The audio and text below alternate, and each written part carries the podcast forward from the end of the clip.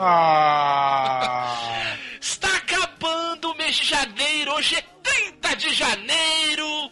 Acabando as férias da Luzerlândia, hoje nossa última reprise, nosso último episódio Recuerdo.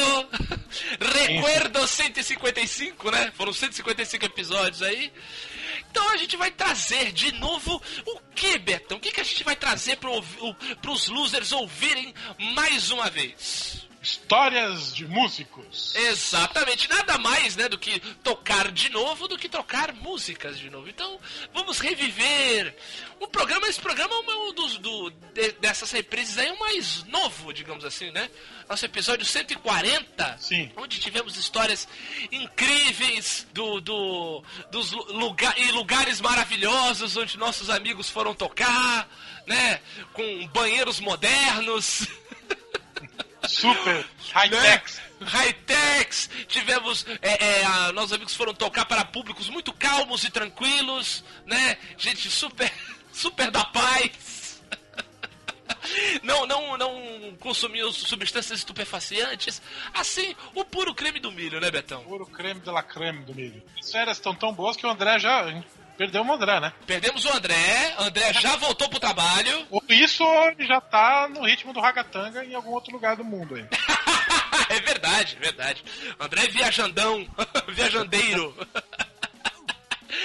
então, ouçam aí a reprise, Vidas de Músico na Uzerlândia e semana que vem já voltamos aqui a Labuta, já voltamos com o episódio inédito, né, Betão? Não só voltamos com o episódio inédito, mas voltamos com a agenda cheia até maio. Exatamente, voltamos com a corda toda. Aguarde 2017. 2017, o ano da Luzerlândia no Brasil. Exatamente. Então, ouçam, lembrem que semana que vem ninguém segura a gente. Abraço. Abraço.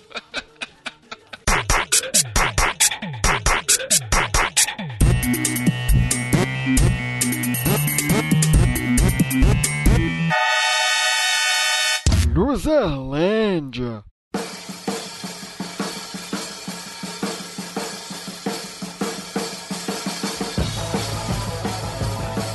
Muito bem, meus queridos. Vamos lá, essa pauta, olha, essa pauta de vida de músico tá rolando aqui, ó, faz tempo, né, Betão? A gente tem a ideia de falar sobre isso. A gente já fez um monte de, de episódios sobre música, com todos vocês aí participando uma, uma vez ou outra tal.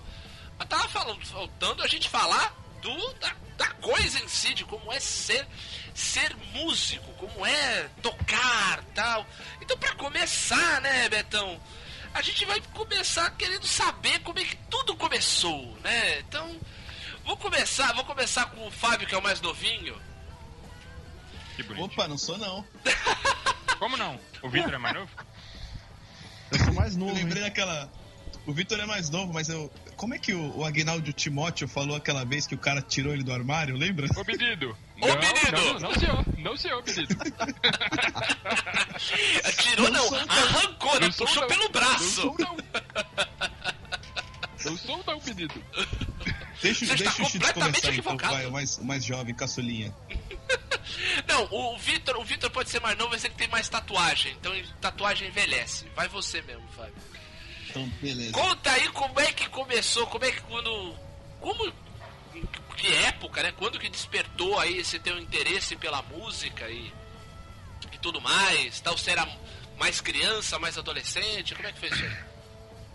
Bom, as- assim, a, a família da minha mãe, tipo, é, minha mãe tem sete irmãos e, tipo, todo mundo toca violão, inclusive Ah. minha mãe, né? Ah, que legal. Então, eles, tipo, de- desde criança, assim, sempre convivi com meus tios tocando violão e tal, eles tentavam me ensinar. Mas, porra, violão, sei lá, é um instrumento legal pra começar, mas quando você é criança, o dedo é pequeno, é, sei lá, é foda também, é difícil de encaixar. E aí eu sempre tive esse contato e tal. E, mas aí eu fui começar a pegar interesse mesmo, porque eu tinha um primo que era o famoso primo roqueiro, né? Ah, o primo doidão. no- Todos, todos têm, todos têm, né? Eu entrava no quarto do meu primo e tinha uns pôster do Iron Maiden, do Guns N' Roses. Eu falava, caralho, esse meu primo aqui, porra. Enfim, ele tinha baixo, tinha guitarra, tocava tudo pessimamente, mas ele tinha as coisas, então eu. Né, aquele estilo lúdico, né? Eu tocava o, na guitarra e, tipo, sem corda, mas só de você começar a ter contato com os instrumentos já ajuda, né? E aí, pois, quando eu tava lá pela quinta série, acho, na, na escola, a galera começou a ficar roqueira, né? Gostar de Raimundo, Charlie Brown, Planet Ramp. Essas eram as nossas referências. Olha só, anos 90. Ah, os anos 90. E aí a gente, pô, sei lá, cada um foi fazer aula de um instrumento e na época eu fui fazer de baixo. E aí meus amigos todos largaram na segunda semana e eu Certo. continuei, continuei, continuei, depois montei uma banda aí com os amigos cabeludinhos, hard rockers. Fiz Qual era o nome da banda? show, Qual era o nome da banda? era Ghost. Depois até apareceu uma Ghost aí mais famosa e melhor, né? É, tocou até no Rock in Rio lá com. Exatamente. Mas, mas na lá. época nós éramos melhores que eles, enfim. Porque eles não existiam. Muito bom. E, pô, inclusive, se eu não me engano, o, o, Chito- o Vitor, eu tenho certeza que ele, ele tava no, no meu primeiro show, ele foi testemunha ocular. É o Diogo mesmo? não tenho Eu certeza se estava. Eu estava lá. eu Você estava lá. lá, Acho que eu eu tava vi. também. Eu acho que eu tava também. Olha Foi só. no Pra Sport Bar. Foi, foi no Price Spot Bar. Olha eu tava só. Foi emocionante. Eu não tava lá. Eu chorei. Então, Vitor, conta você, você que estava lá, você que testemunhou o primeiro show do Fábio. Você, você lembra de alguma coisa e conte daí, depois conta você a sua história aí. Puta, essas noites no Praia Sport Bar era bem trash, assim, eu não lembro muito não, cara. Obrigado. Não, provavelmente Soou bonito! o Fábio ainda era cabeludinho. Olha, Eu olha lembro só. que na época o Praia Sport Bar anunciava os shows com uns lambi-lambis, assim, na rua em Santos. Aí tinha um lambi-lambi escrito Ghost, assim. Olha só. Mas era só o nome, Não, não faz- tinha aquele, não tinha aquela, aquela foto limiar da banda, assim, sabe? Que é só Não, alto não, contraste. era tipo aquele lambi-lambi tosqueira, assim, que era tipo as duas bandas que rolavam no fim de semana, assim. Sábado Entendi. era uma e domingo era outra, era sexta, não lembro direito. Uhum. Enfim, pra Sport Bar é um lugar querido, assim, de todos os músicos de Santos. É verdade, né? Foi onde, foi onde mais teve, né? Show de rock aqui. Ah, o meu primeiro show foi lá também. Aí, ó. Porra, meio mundo, né? Então, e quando você começou a ser um garoto batucador, Vitor? Então, foi meio.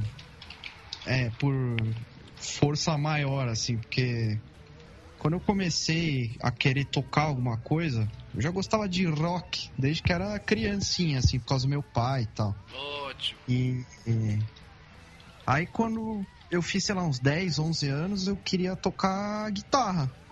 Porque, pô, guitarra era muito mais legal, assim. Só Claro, que eu, eu acho que é o instrumento que mais aula. chama atenção, né, cara?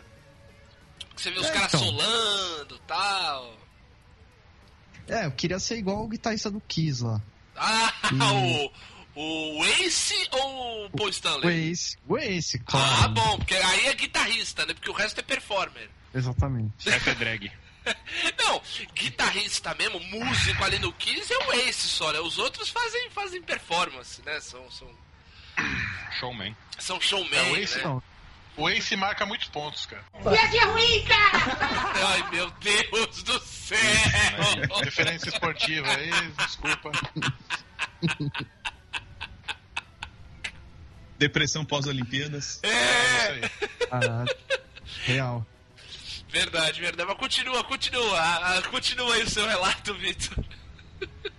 Enfim, eu queria tocar que nem ele, assim, só que. é, quando eu comecei a fazer aula de guitarra, eu percebi que era um pouco difícil, assim. E aí, no, me- no mesmo lugar que eu fazia aula de guitarra, tinha aula de bateria também. Certo. E meu pai meio que enchia o meu saco pra tocar bateria desde que eu era criança, me dava, tipo, aquelas baterias de criancinha, assim e tal. Tipo, Tô ligado. tentava me. É, e eu não queria, eu queria tocar guitarra. Só que aí, a primeira vez que eu sentei na bateria, Uhum. eu consegui tocar alguma coisa. E aí eu pensei, porra, isso aqui é muito mais fácil que tocar guitarra. Então, foda-se a guitarra e tocar bateria, assim. Foi isso. E aí, aí, e de lá pra cá não parou mais. Hoje em dia você tem a surra. É isso? É, exatamente. Toquei em algumas bandas aí com o Fábio, toquei com o Diogo também. Olha só. Vocês tiveram. tocando. Você viu que ele tá falando, tipo assim, as maiores glórias e hoje ele tá no surra, né? É, Claro. é. Sacaneando, né? Tipo, o que sobrou, né?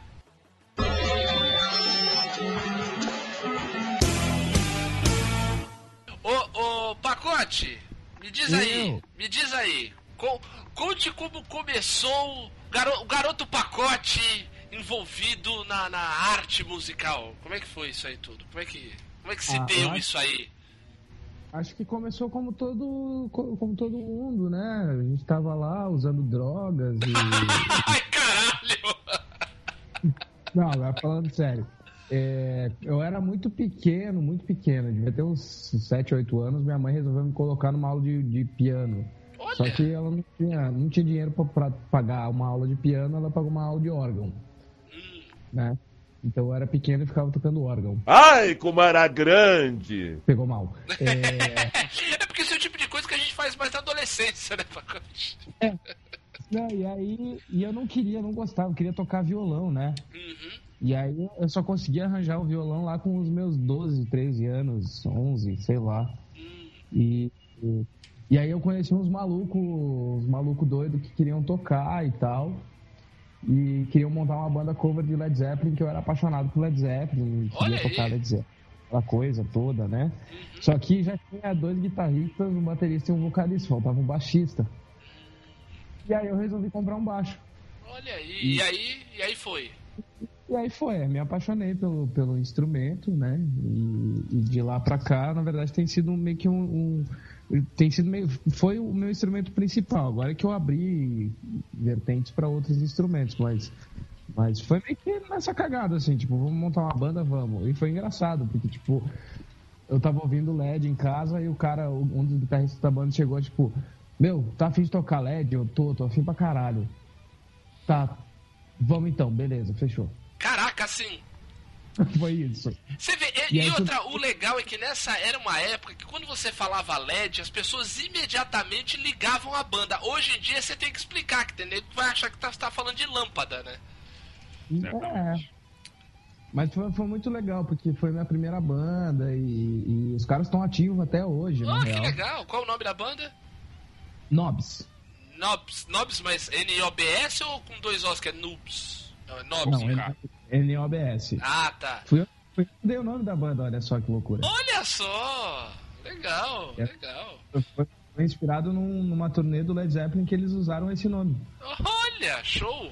Show! E aí, e aí partiu do Led Zeppelin pra, pra, pra músicas próprias, enfim, fez a história normal de qualquer banda. Bom que é uma tremenda de uma porta de entrada, né? Porque Led Zeppelin é um baita de um som, né? Nossa, cara, era sensacional. Tinha um show tão ruim. Tão. o último show que eu fiz com essa banda aí, já com. com... Bom, enfim, explica pra depois.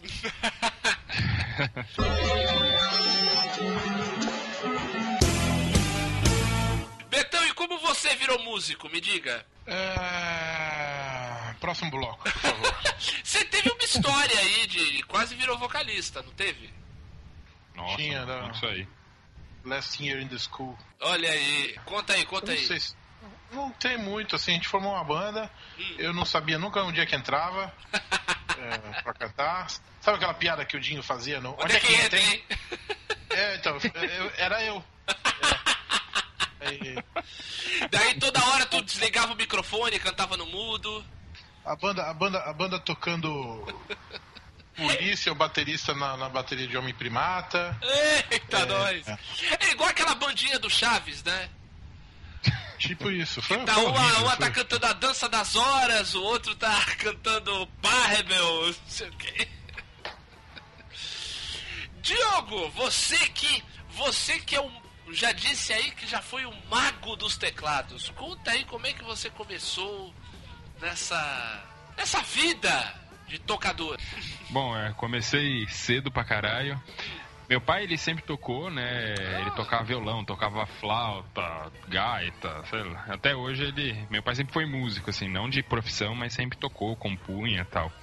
É, e aí eu vivi, né, com isso desde pequeno. E aí, em 1993... Olha só, Olha a precisão dos dados. tá vendo?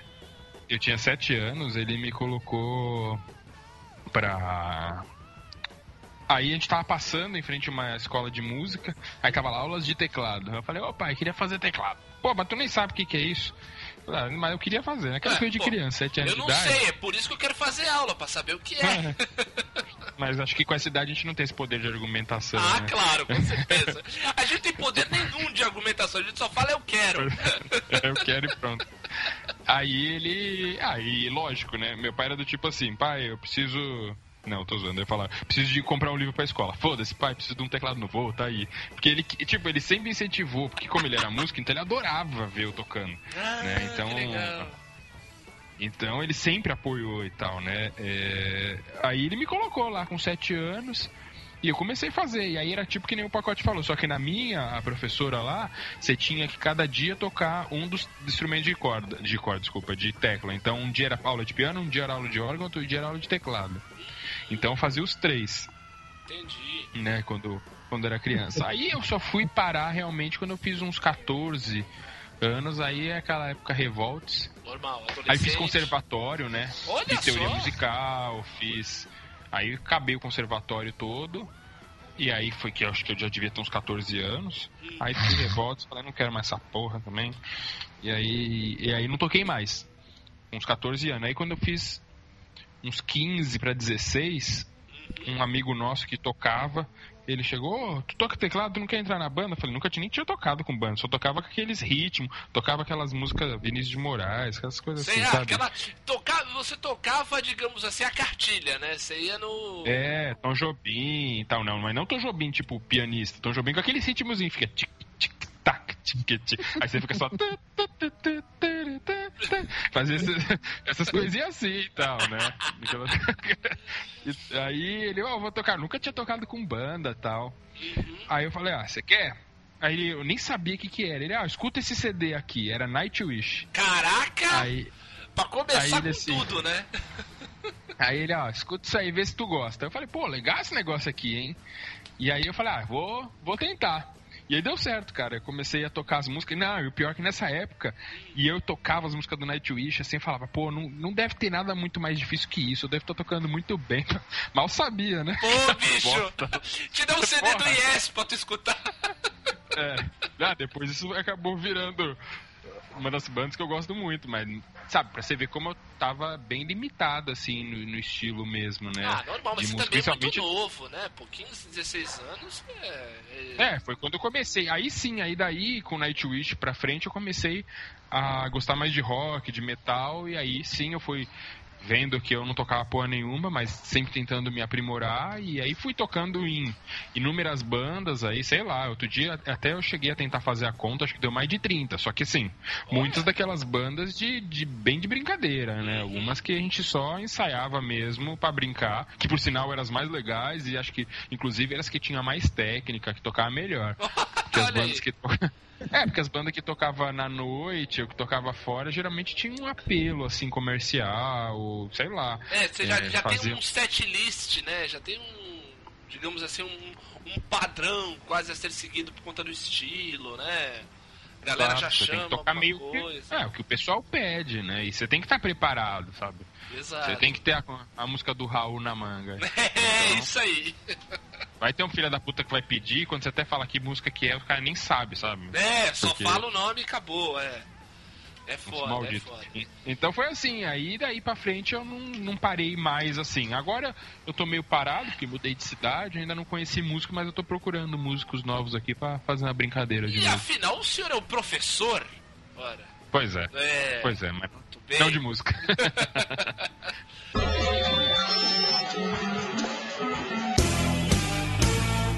Vamos para a segunda parte, que a gente já deu uma floreadinha, assim, já deu uma, uma brincada a respeito das influências, né? O, o Pacote estava citando aí que começou a, né, a ter né, banda, tocar com a galera tal, por conta do LED, né? Quando o Led Zeppelin, tremenda banda tal.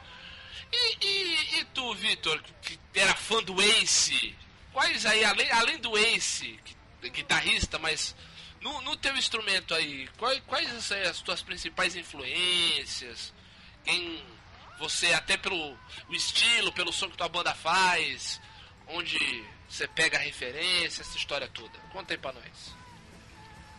Tô, tô- eu tô parecendo a Marília Gabriela, né? Tá muito escroto isso aqui, né? Mas tudo bem. Entrevistador, né? É. Levantando a bola para os outros cortarem. Quando eu comecei a tocar, assim, a tirar a música pra acompanhar junto e tal, eu tocava, sei lá, Kiss, Black Sabbath, coisas bem classic rock, assim, basicão, total, assim. E de começo foi isso, até que um dia. é, Vocês lembram que tinha uns catálogos de VHS que chegava pelo correio e aí você mandava de volta com o VHS que você queria e o dinheiro e eles te mandavam o VHS. Caraca, Lembra que existia nossa, isso? é é... antigo, hein, mano? Nossa, isso é bem antigo. Então, é, chegou um desse lá em casa e aí no meio tinha uma- um VHS que tinha a cara do Ozzy. Aí eu falei, ah, eu quero esse aí. E aí na época era um negócio barato também, minha mãe comprou assim. E era um, um VHS da MTV com várias apresentações ao vivo de bandas de rock, metal dos anos 90, assim. E o primeiro negócio que aparecia era o Megadeth tocando, é, tipo, com a formação clássica deles, assim. Pô, E, e o Nick Menza tinha, tipo, que era o baterista do Megadeth, ele tinha uma bateria de acrílico gigante, assim, com uma porrada de prato, assim. enorme, é. Aí eu, é, eu olhei aquilo e eu falei, puta, eu quero tocar aqui nesse cara aí. e foi seguindo até chegar no, sei lá, Dave Lombardo, do Slayer, esses caras, Que é um assim, outro que maluco depois foram me caralho. influenciando mais. Exatamente. É, E foi só ladeira abaixo, assim. Até, até o, o cara do Def Leppard, que toca com um braço só, Caralho, esse aí é um herói mesmo. né? esse é maluco, esse é maluco. Esse, esse, Pô, o cara esse- sofreu um acidente, fo- foram visitar ele no hospital, ele já tava bolando o que, que ele ia fazer com a bateria pra tocar com o braço só. Não, puta cara foda mesmo. Exatamente. E... Mas de, sei lá, de começo era, era isso que eu queria, queria tocar que nem o Dave Lombardo, sei lá. Só ultimamente que eu tento, sei lá, me espelhar em outros bateristas de talvez de funk americano, Hum, ouvindo outras coisas assim, pegando novas técnicas que se eu ficar amarretando essa porra até o fim da vida eu vou cortar meu braço fora de tendinite, né? é foda, né? Bem, então, até pelo que você falou, acho que você então é mais ou menos do meu time, que acha que Megadeth é mais legal que Metallica. Ah, são coisas diferentes, né? Eu gosto dos dois, na real. Não, eu gosto dos dois, mas eu prefiro Megadeth. Eu também. Ah, garoto! Vou embora. Somos poucos, Não, o somos Metallica poucos. é maior. Vocês gostam do é que eu prefiro, mas o Metallica é maior. Ah, é sim. fato que é maior. Sim, Vocês gostam isso, do Megadeth isso é porque tem inegável, brasileiro, isso é né? inegável. Maior porre. Oi? É, ma- é maior, maior porre. Maior porre. Não, é legal, é legal. Mas não é melhor, mas é legal.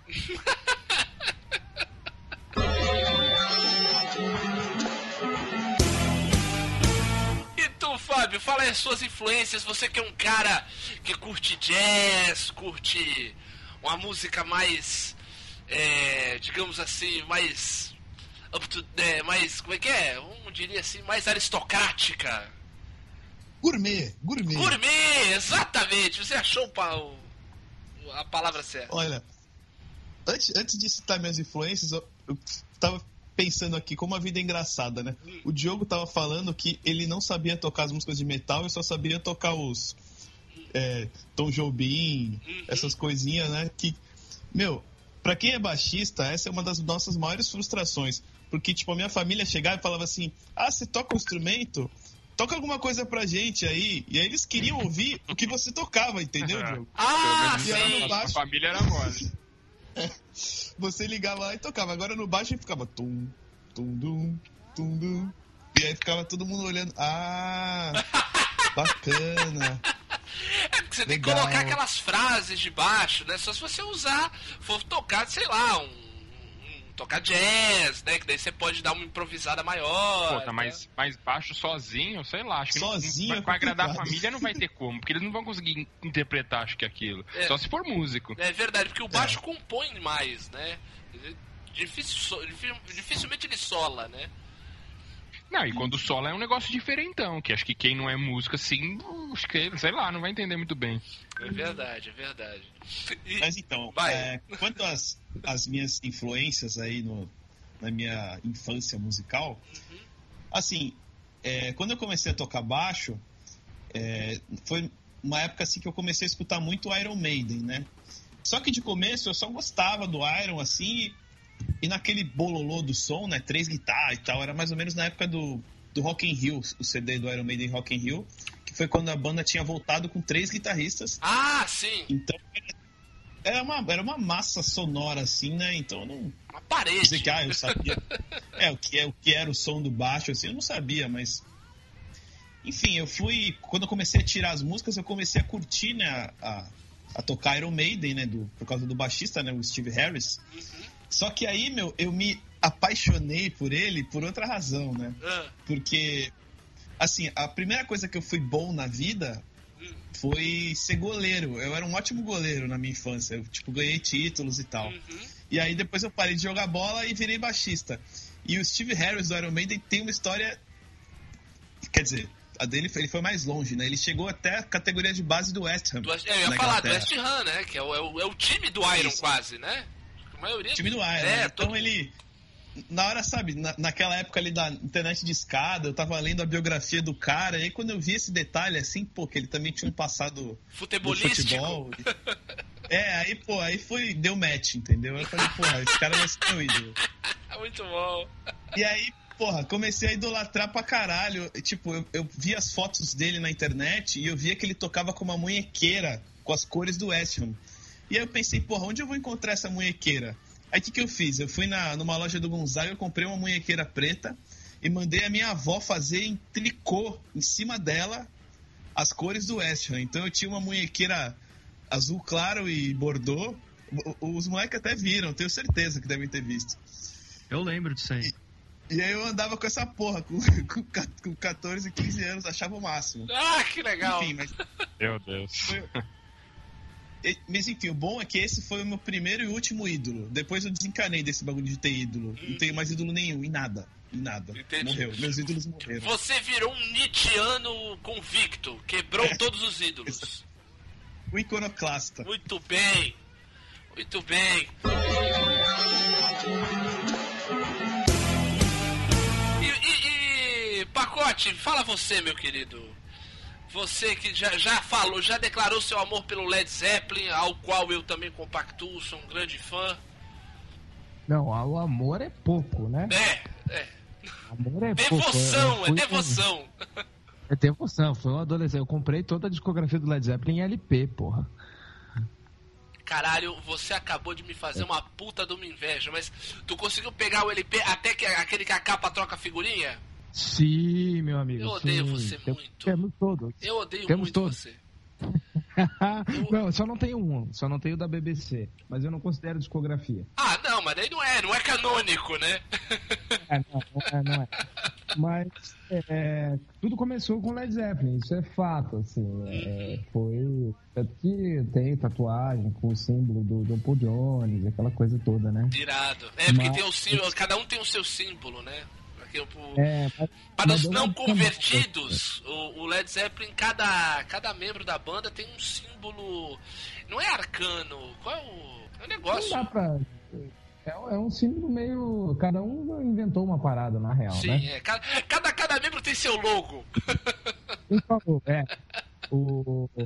Mas aí deu, tipo, começou, né, né, Led Zeppelin, Black Sabbath, Pink Floyd, Beatles, essas coisas bem clássicas, e aí depois, logo em seguida, que eu assumi realmente o fato de ser baixista, assim, né?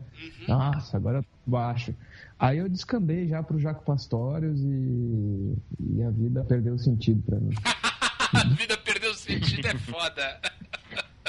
É, porque, pô, tá ali, né? Um adolescente, um jovem, um- querendo fazer um som, aí pega um Jaco Pastores da vida pela frente, não consegue tocar porra nenhuma do que o cara tá tocando, começa a ficar meio triste, né? É verdade. Ah, mas daí dá, dá pra. A gente tem, tem que ficar na periferia, né? Pega um pouco do, do estilo, jeito, a pegada. É, não, mas o, o, mais engraçado é que essa história tipo, de ver biografia, essas coisas, é muito interessante. Por exemplo, a biografia do Jaco Pastores é muito bacana. Ele era baterista, na real, né? Olha! E aí sofreu um acidente e não, não podia mais tocar bateria e o pai dele deu um baixo para ele de presente e ele se trancou no quarto e ficou curtindo o som do baixo até virar o que ele era. Caraca, é, é, Doido. louco, Caralho. né? Mas aí, tipo, é, é engraçado como tem umas quebras, assim, porque mais adiante rolou muito da influência do, do, do, Porto Alegre anos 2000, né? Que era o Londres anos 90, na real. É verdade.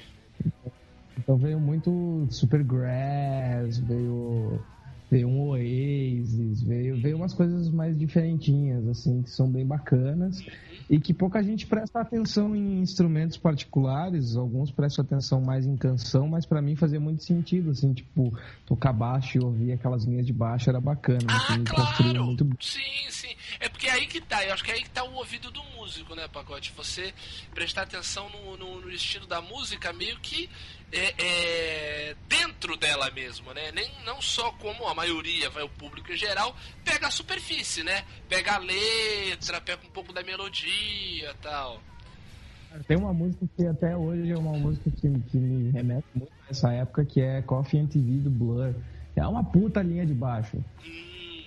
o clipe da caixinha de leite. É o clipe da caixinha de leite. Sim, é putz, é mesmo, caraca! Não. Esse clipe é sensacional, Incrível, adorava esse clipe, nossa, velho. Nossa, cara. Caixinha de leite se fode. Meu, eu vou te falar, deu saudade do Blur agora. Puta merda. Porra. Caraca, doideira, isso é verdade. Vou até encerrar o programa mais cedo pra ouvir um Blur agora.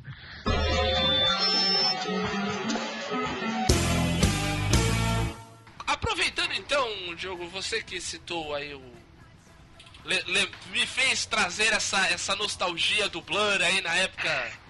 Me, me fez, da caixa de leite. Da, não só da caixa de leite, mas eu lembrei da banda, que eu gostava tanto na época tal. Ah, o, o André que tem uma camiseta ótima do Blur, né, Roberto? Isso. Que é, é, a, é a, foto é, o é. Oasis, né? É, sensacional. É muito legal, cara, a camiseta. A foto é do Oasis e o logo do Blur, assim, Blur. Sensacional. Sensacional. A cara do André, isso aí. fala fala tua, tuas influências jogo, por favor. Cara, é... mas tem que ser aquelas do passado? Não, a que você mais... quiser, que você quiser. Pode ser do passado, do pode ser atual.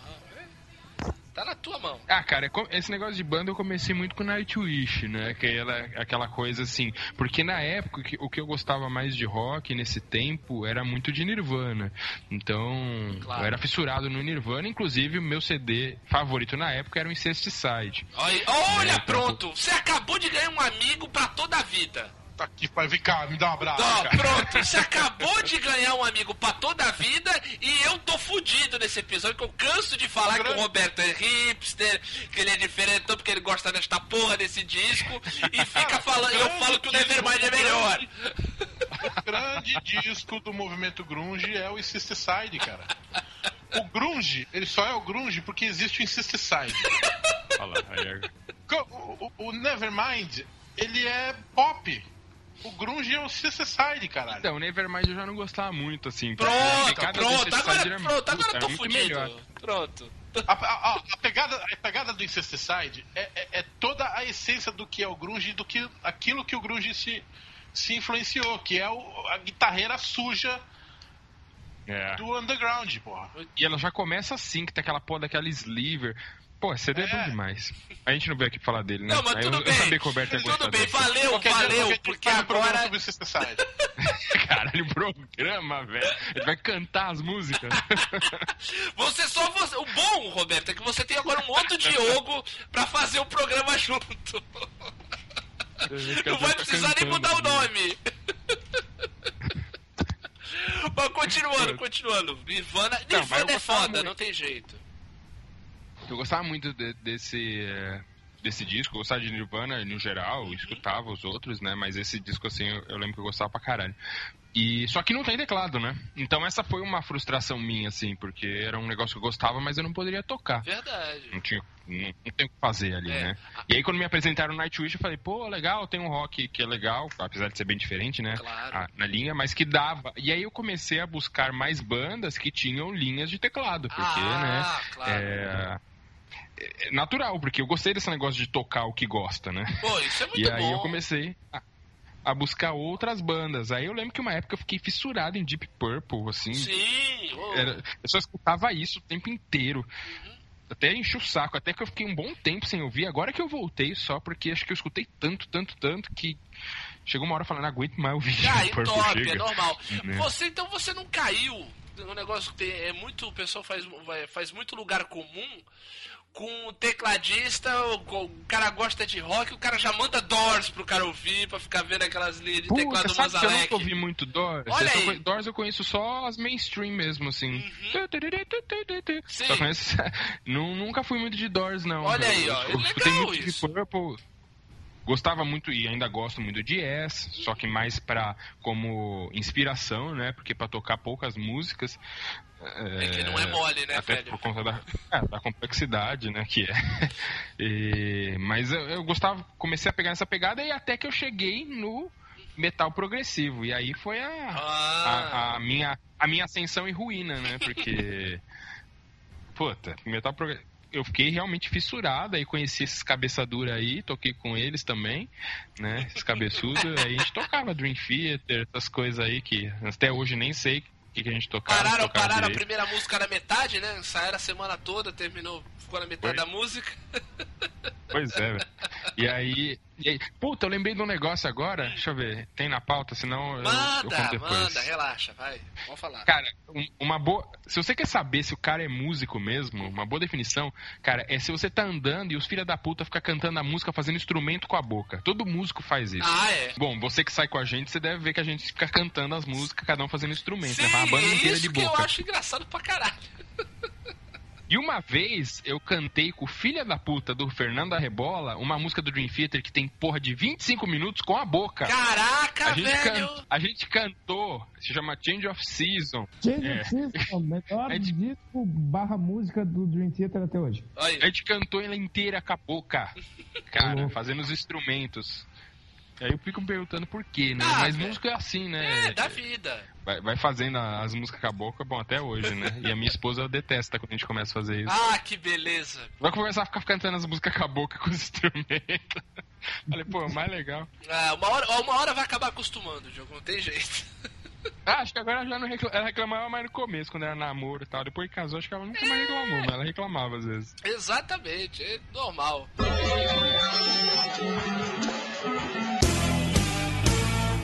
Vamos passar então para as partes mais interessantes, digamos assim, mais losers, né? Vamos passar para o bloco mais loser agora do, dessa vida de músico. Vamos falar dos locais fétidos, inusitados, in- impensáveis. Esse aí tem uma história boa, mas aí o Fábio que vai contar. Ah, essa é? aí. Ah, então Fábio manda tava ver. Vitor. Quero Pô, o ver. Fábio vai ter várias, velho, porque o Fábio, ele tem Não, uma, fala aí, uma Fábio. banda que puta que pariu. O Fábio vai ter muito, pô. Ah, é, Fábio? Peraí, Conta então. aí. Por onde você andou, meu filho? Você vai contar do Surf Odonto. Meu, eu vou, ó, eu vou começar pela minha Ah. e depois vou da- dar a deixa para, para a do Chico, Pros eu já sei até qual é. Bom, a minha, a minha é o seguinte, vejam só. O Diogo, o, o Diogo Timóteo, aqui O presente, que eu fiz? Eu ele fiz tinha uma banda de. Ele tinha uma banda de covers há uns anos atrás, chamada Corleones. Olha E essa só. banda A banda essa era banda boa, tinha um- vai, pô. tinha um, um spin-off chamado. E aí? E aí, eles eram o quê? Eram Era- fãs do Marcelo Rubens era- Paiva? Era a Corleone sem teclado. Com outro vocalista, entendeu? Isso. E só que, meu, essa banda, eles tinham, tipo, a vocação pra roubada. Era um negócio. Assim, não tinha show marcado. Era assim, os caras ligavam meia-noite e meia e falavam, ô, deixaram a gente tocar não sei aonde, vamos? Nossa senhora! vai ganhar. Aí eu falava assim, pô, vai ganhar o quê? Ah, sei lá, vai ter umas brejas. Aí, aí tinha. Nossa! Enfim, aí um dia a gente foi fazer um show no centro de Santos e era tipo, pra lá de meia-noite, o Reinan tocava nessa banda. Então, aliás, eu só sei que o local é inusitado Ah. porque depois o Renan falou pra mim, porque, enfim, vamos lá. A gente tava tocando, a gente chegou num lugar bem escuro, com várias mulheres e tal, subiu, entrou num palco, tinha umas luzes, tipo uma luz meio azul com vermelho assim. Hum. A gente subiu no palco e caralho, o show foi muito foda. Tipo, esse dia eu me senti um, um rockstar, velho. Não sei, eu tinha uma energia diferente naquele local. e tipo assim, de frente pro palco, Hum. tinha vários poles de pole dance. E aí, na Qualquer um já época, sabe meu, onde você tá. É. né? mas, ó, mas olha só, eu tinha acho que 18 anos, eu nunca tinha ido no puteiro. Não, você eu não sabia literalmente, como era um Fábio, você tocou o puteiro, é isso? Exatamente, mas, mas eu não sabia como era. Eu não tinha ideia de como era o puteiro, aí eu falei, ah, é tipo uma balada tipo, diferente, Uhum. que, a- que, sei lá, as pessoas se esfregam nessa porra desse, desse mastro aí. E a gente fez o show. Muito O show foi garoto, muito cara. E aí, É foda falar que as pessoas se esfregam no mastro, velho. Mas é que eu não tinha referência alguma de puteiro. Inclusive, eu fui no puteiro depois dessa vez, Ah. só mais uma vez e foi o Vitor que me levou, no casarão da Augusta. Ah, oh, caraca! Caralho, olha, verdade, nem eu lembrava disso. É. Depois, essas são as minhas duas referências de puteiro que eu tenho na vida. Muito bem. Mas enfim, eu fiz esse show, a gente saiu de lá e tal. E aí o Reina tava com uma cara meio estranha, assim, dando risada, e eu tava mal eufórico. Eu falei, caralho, hoje o show foi, né, da hora. As Aí toda adoraram. que, eu- que eu ia comentar com ele disso, Ah. falava assim, pô, Renan, lembra aquela balada que a gente tocou? Aí ele falava, não, pô, o dia que a gente tocou no puteiro. Aí eu falava, que puteiro? Eu toquei em puteiro, tá louco? Aí ele, não, cara, tu não lembra o dia que a gente tocou no puteiro? O show do puteiro lá, enfim. Toquei no puteiro. Ai, cara. Obrigado, Reinan, por ter me avisado que era puteiro, senão eu não saberia até hoje. Até hoje. O rockstar do baixo meretrício. Isso aí. Pois é, cara. Ah, Foi, ó, foi demais o dia, mano. Eu vou passar a bola para o, para o Vitor. O cara que te levou no casarão certeza- da Augusta. Pois é, obrigado, Vitor, pelo. Que experiência, né? Não, aliás, puta, vou, só, só pra concluir o assunto do puteiro, pra vocês verem como eu sou cabaço de puteiro. Nesse dia que o Vitor me levou no casarão, tinha uma promoção que era assim: você entra no puteiro, 10 reais e ganha duas Itaipavas. Só que antes a gente tinha ido no show puteiro tá do Ratos. barato. Tá, verdade. Não, é- a gente tinha ido no show do Ratos de Porão Ó. no dia 23 de dezembro, Caraca. véspera de Natal. Olha só. Aniversário do disco. Qual que era aquele disco lá? Aniversário do... da minha mulher. Anarco... Anarco... Anarcofobia. Anarcofobia. Anarcofobia, é. É. Aniversário desse disco. E, meu, a gente foi no Inferno, que não é, uma, não é uma casa de rock das mais baratas. E eu tinha tomado cerveja pra caralho lá. Aí eu cheguei no puteiro, muito trouxa, e falei, ah, eu não vou tomar cerveja no puteiro, vou pedir outras coisas. Nossa. Vou pedir uma moça. Parabéns, né? Caralho, deixou um milhão que- lá. Sério, juro por Deus, vocês vão achar que é mentira. Na hora que, eu- que a gente fechou a conta e, e- que- fechou não, né? Eu dei a comanda pra mulher do lado de fora, tinha 200 reais. A latinha de um energético Flash Power tava lançado como 80 reais. Um energético. Uma latinha. Juro pela minha vida. E aí eu tava ali, eu ia fazer o quê? Ia bater boca? Ia falar, não? Enfim, É, não tinha o que fazer. Me fudi de verde e amarelo. Mas enfim, chega de putaria. É... O local inusitado que o Vitor vai contar, eu tenho quase certeza que é um lugar chamado Baru Bar, na Praia. Grande, não é isso? Então, Caralho, exatamente, cara. Vai, vai, Vitor. Ó, eu já toquei em muito lugar bizarro, assim. Especialmente com surra, viajando a tudo quanto é buraco bizarro do Brasilzão. É, isso que eu ia falar. Você Mas já viajou esse- muito com a com o Surra, né? Não, esse, esse, na real, acho que não foi só um lugar, foi tipo o- o rolê, assim, como um todo, contribuiu, assim. Foi- era uma época que eu tinha uma banda, é, ch- chamada Chainsaw, Olha só. que o Fábio também tocou. É uma banda que é um chinês que mora sozinho. Não, cara, todo- eu- eu acho engraçado. Toda cidade, tudo, tudo que é lugar tem uma banda que tem ou Chainsaw ou alguma coisa Chainsaw. Tem uma banda do, do, do rock alternativo, famosinha no rock alternativo, que é Killing Chainsaw. Olha aí. Que é da época do Pin-Ups, Olha essas que criativo. É, É, muito. Ah, em Porto Alegre tinha o Simon Chainsaw. Olha aí, ó. olha, tá vendo? O pessoal adora uma serra elétrica. A Cátia Abreu devia ter uma. né? Devia ter uma banda. Nossa querida senadora. Vai aí, vai aí, Vitor. Aí eu tinha uma banda, uma dessas bandas com nome bastante criativo. e a gente foi tocar, a gente teve um show lá na Praia Grande. É, num lugar chamado Bar o Bar. E eram tipo, sei lá, cinco bandas no rolê. E foi meio que dois carros, assim, um seguindo o outro e tal. E eu lembro que no endereço do, do cartaz do negócio tava número 2200 e não sei quanto. Falei, ah, beleza, né? A gente pegou a, aquela marginal zona lá da, da Praia Grande, seguiu reto e foi tentando achar o número. Aí, olhando a numeração, tava assim: 1, 3, 150, 700, 3, Nossa. 2000. Tipo, não, não tinha lógica nenhuma, assim. É, a gente parou num posto de gasolina pra perguntar é, onde que era o negócio. Eu falei, ó, é, a gente tá procurando esse número aqui, tipo, eu não tô achando porque não tem lógica nenhuma. O cara falou, é, aqui não é muito certo esse negócio de numeração, é, é ali. Passa dois, duas pontos, é ali e tal. E aí chegamos na, na porra do lugar do show. E era tipo um bar, assim, bem merda, assim, tipo. Os mais precários do mundo, assim. Tinha uma jukebox que tinha vários é, sons de forró clássico, assim, e uma música do Queen's Rush no meio, assim. Perdida, assim. Tinha uma coxinha que devia estar lá há meses Não, e não. alguém Ó. comeu. Ô, Cheetos, Não tinha uma coxinha, coxinha? era o seguinte: foi assim, na hora que o cara abriu o bar, que ele levantou a grade, tinha uma maravilha que já tava lá quando ele abriu o bar. Ah, é. E alguém comeu isso aí. Que horror! Eu lembro disso. Nossa, mano. Sensacional. Então. É, Lembra que tinha um, aí tinha a um co- pássaro, cara? É, então, esse é um dos detalhes. A gente.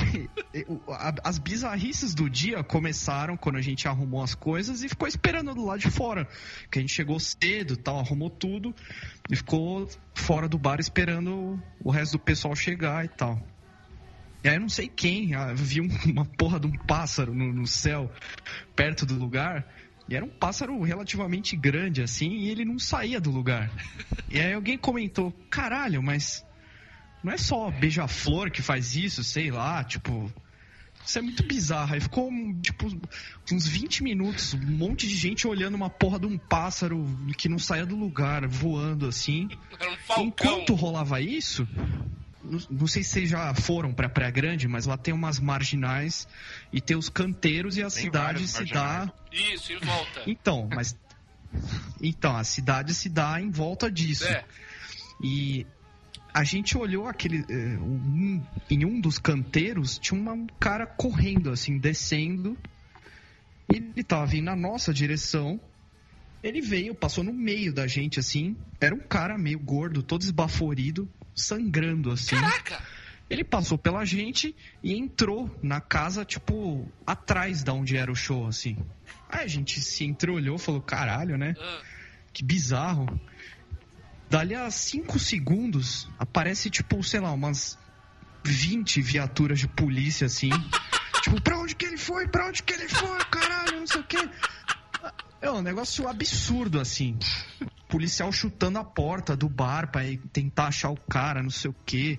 Foi o maior chabu do caralho, assim. Foi um negócio absurdo, assim. Meu Deus, cara! Alguém goelou o cara? Então, parece que prenderam o cara tal, ninguém matou ninguém. Ainda bem. E aí a gente tocou o mais rápido possível e foi embora, assim. Caralho, velho. Mano, essa história é a típica história. Esse dia foi louco. É, é. Esse, Ô, Vitor. esse aí. Tu esqueceu de um episódio só desse dia, cara, que eu nunca vou esquecer. é, eles estavam tocando, né? A Chainsaw, eu não, eu não era da banda nessa época, né? Eu só andava com eles. E aí, eles estavam tocando uma música do Creator. E aí, quando eles terminaram a música do Creator, um cara gritou assim: Esse é o verdadeiro rock. Nossa!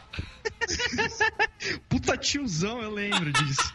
É, tipo, Creator. Creator é o verdadeiro rock. Caralho, velho! Tá nada a ver, né, velho? nada a ver. Tu, tu, era, tu, tu não era da banda, tu era o quê? Fábio? Tu era hold? Que que tu, qual era a tua função? Porra, não, não, acho que na época o baixista, ele, ele- O baixista já queria sair, se eu não me engano. Ah. E ele já, ele já conversava comigo sobre a possibilidade de eu substituir. Era um bagulho assim. Ele já tava te passando serviço, digamos assim. É, exatamente, exatamente. Muito bom, muito bom.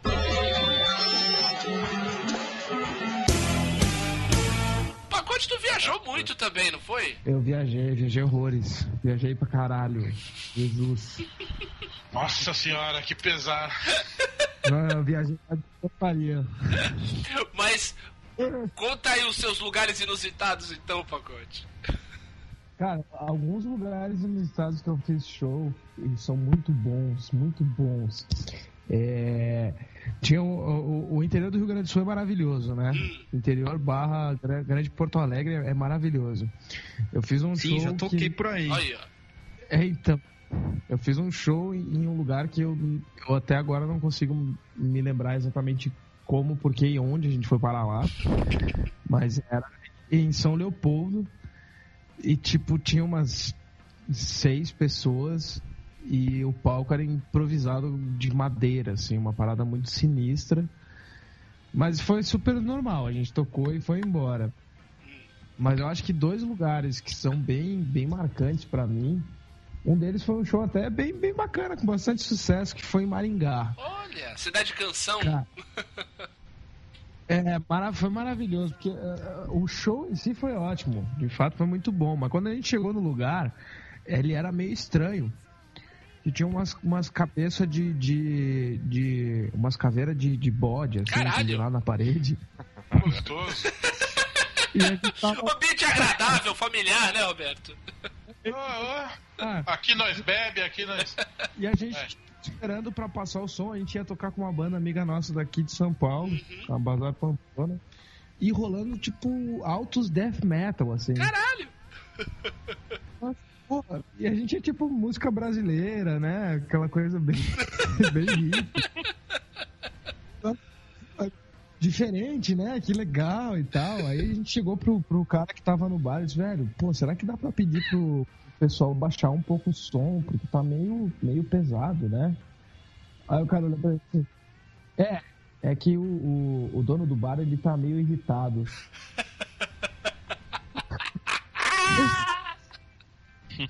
Tudo bem, né? Eu acho que essa música não vai colaborar muito, né? Pra não ele- vai acalmar o cara! Pra ele melhorar. Aí o cara olha assim. Não, não, é justamente isso. Ele tá ouvindo isso pra se acalmar. Nossa! Nossa! Não- Mas como assim pra se acalmar? Não, vocês não conhecem a história do bar? Não, a Nossa! gente, né, a gente é de Porto Alegre, não conhece. Não, é que o dono do bar, é, ele uma vez, ele já teve um outro bar aqui em Maringá, e ele fechou o bar, e um dia ele tava dormindo, e, e ele acordou e ele encontrou o demônio. E o demônio virou pra ele e disse que o rock precisava dele, e aí ele resolveu abrir esse bar. Caraca, o Tenacious D! Aí, obviamente, a gente ficou muito quieto e deixou, né, deixa assim. Entendeu? Caraca, velho! Sensacional, sensacional. Vocês foram tocar no bar do demônio mesmo. o, o bar do cara que tinha um pacto com o diabo, veja só. Ó, melhor, melhor do que no show que eu fui da banda do André, que o, que o boteco sujo pra caralho. é, tinha uma placa lá que não podia falar a palavra. Pô, aqui em frente de casa! Esse Aqui mesmo, em esse frente da mesmo. minha já casa, isso foi maravilhoso! Nossa, que bom que você lembrou, Roberto. Eu tava esperando o ligado momento pra falar também disso. Não, Qual que é o nome desse lugar? Ih, Texas Dog. É o Texas Dog. Mano, já toquei nessa porra duas vezes, três vezes. é muito buraco. Não, o mais legal, mais legal desse show do André é que é o seguinte, né? As músicas do Unplay, né, são todas zoando músicas famosas, né, Alberto? Sim, sim. Então, o que eu achei mais legal é que, é, digamos assim, essa censura que o bar impôs ao, ao Unplay, eles tiveram que mudar as letras e, cara, ficou 10 vezes mais engraçado. Sim, sim. Porque tem uma hora lá que né, era aquela. Você quer até os meus discos, né? Minha- o quê? É. Minhas coisas e meus CDs, você quer ter o meu disco daí na música, porque você não vai se fuder, né? Daí no bar ficava, você quer ter os meus discos, minhas roupas e meus CDs, você quer ter os- até os meus discos, porque você não vai almoçar. Mas é que você já conhecia a original, aí, puta, devia ser É. foda. Não, eu não conhecia, eu não conhecia. Eu achei. É que assim, a, a música é, é essa, é a versão do American Diesel. Isso, do isso, Bad isso. Do... Você quer até os meus discos. E aí, então, tipo, claro que a gente ficava esperando a... Porque mesmo que você não conheça, você fica esperando uma, uma rima, Uma né? rima, vinha- vinha- é, meio de palavrão. Mas o, lembra também o boteco que tinha do lado da faculdade nossa, né? Opa, Que clássico. era o maior pardieiro do caralho e, e- e o dono, se falasse palavrão, desligava a TV no meio do jogo. E o Roberto não se conformava que a, a filha do dono do boteco passava de microshort pelos universitários. É, mas na época eh, eu me arrependo de pensar isso também, porque não tem nada a ver também, né? Mas assim, Não, era pô. um pardieiro do caralho. era Roberto, era, era o seguinte, a menina passar, menina adolescente passar de microshort num bando de universitário bêbado era um perigo pra alguém que ia agarrar a menina, que é um absurdo. É, era, é, era um perigo. Entendeu? É isso que eu tô falando. E, e já. Eu, eu queria só fazer um adendo ao comentário do pacote. Opa! Que toda vez que o pacote vai falar da- de quando ele tocava, das bandas amigas dele, eu, eu, eu- lembro de- do que eu ouvia 10 anos atrás, cara. Bazar Pamplona, pelo amor de Deus. Puta que pariu, cara. Tá vendo? Meu Você era fã do pacote e não sabia, Roberto. É, mas é, eu ouvia a banda. Você não. certeza. Pô, você não ouviu o apanhador só que o pacote tocou? É, pô, só falta ele falar que era amigo dos caras do The Dharma Lovers. Ah, não, não vou falar sobre isso.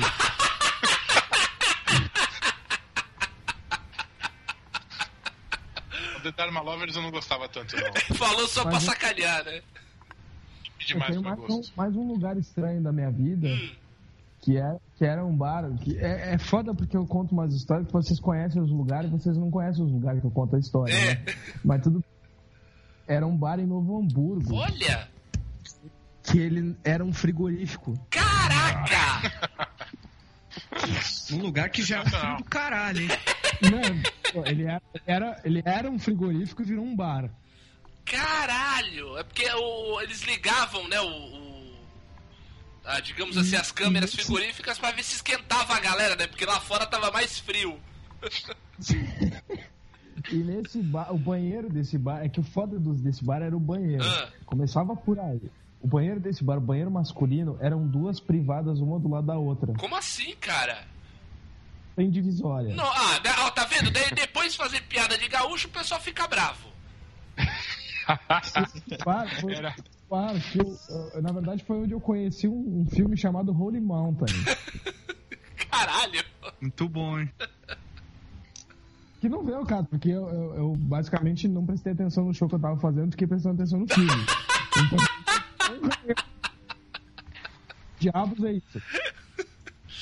E aí, no meio de um dos shows, eu pedi pra galera dar uma segurada numa, num- numa parada lá, né? Tava tocando, e aí, e aí a gente tava tocando, era cover de Iggy Pop and Studios.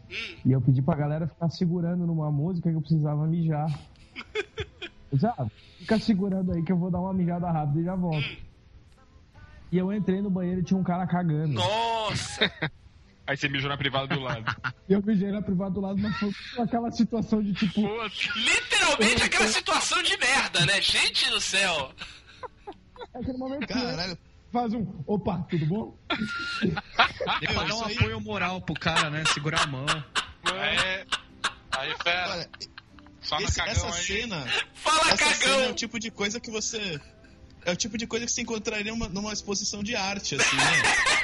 uma privada, do lado da outra, um cara cagando e né? um mijando. É, é tipo muito. Pô, arte contemporânea isso, cara. Tipo Aí, a, galera, uma fala com a peça da galera. Denise Stoklos, né? Alguma coisa assim. Mas, cara, isso, negócio. imagina, imagina a cena, tu entrar no banheiro, tu ainda dei um, um opa, opa. Cabeça, e fica com a cabeça baixa até sair, entendeu?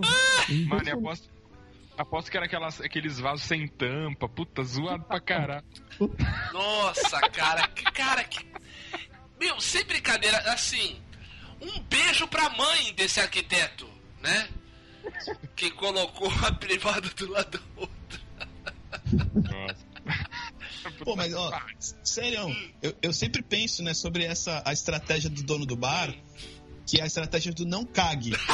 Eu já vi o bar sem tampa na privada, eu já vi bar sem, Sem trinca papel. na porta, Sem papel. sem papel, eu já vi bar sem porta, sem porta Eu- também, Tem uma história. mas essa aí é inovadora. Uma privada do lado da outra é um não cague, é um não cague bem criativo. É. Eu, eu tenho uma, eu tenho uma história, não sei se o Diogo tava. Vai. Estávamos para ver uma banda que a gente- de um amigo. Sim, uma banda de uns conhecidos, Hum. né? Aqui no. Como é que é o nome daquele lugar?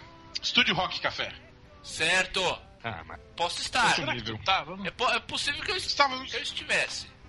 estávamos no Estúdio Rock Café e iam tocar é, duas bandas. Chegamos cedo e ficou tocando o clipe, né? Uhum. Passando o clipe na, na, na- na TV.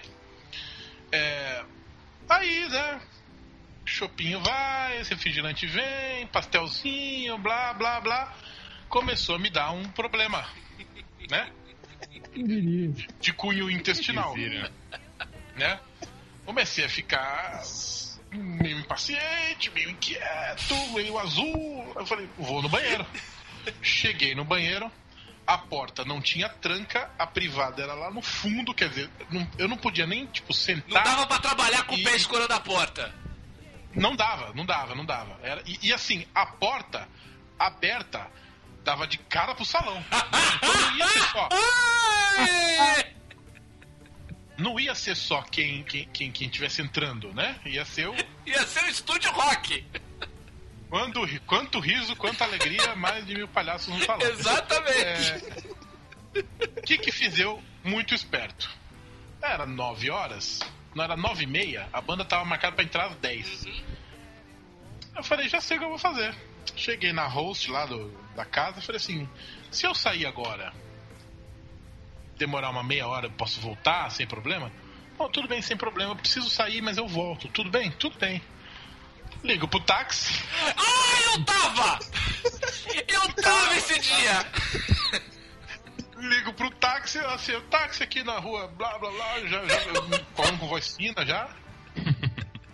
O taxista chega e fala, ó, quando eu entro no táxi, era um cara que era motorista do, do jornal da cidade de grande, de, de grande circulação quando eu trabalhava na época. Então tu conhecia o O cara. motorista mais.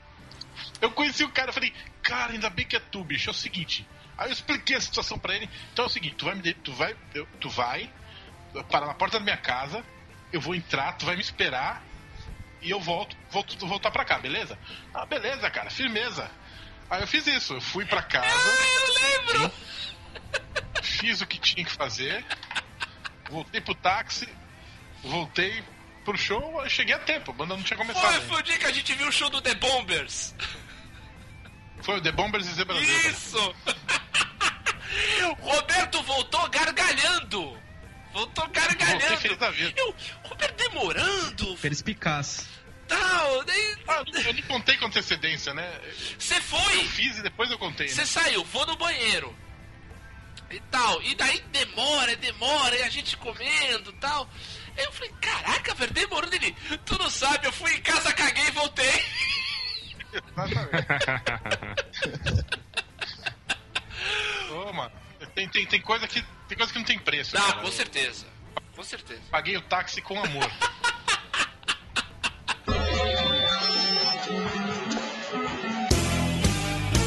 Diogo, conta o seu local inusitado, por favor.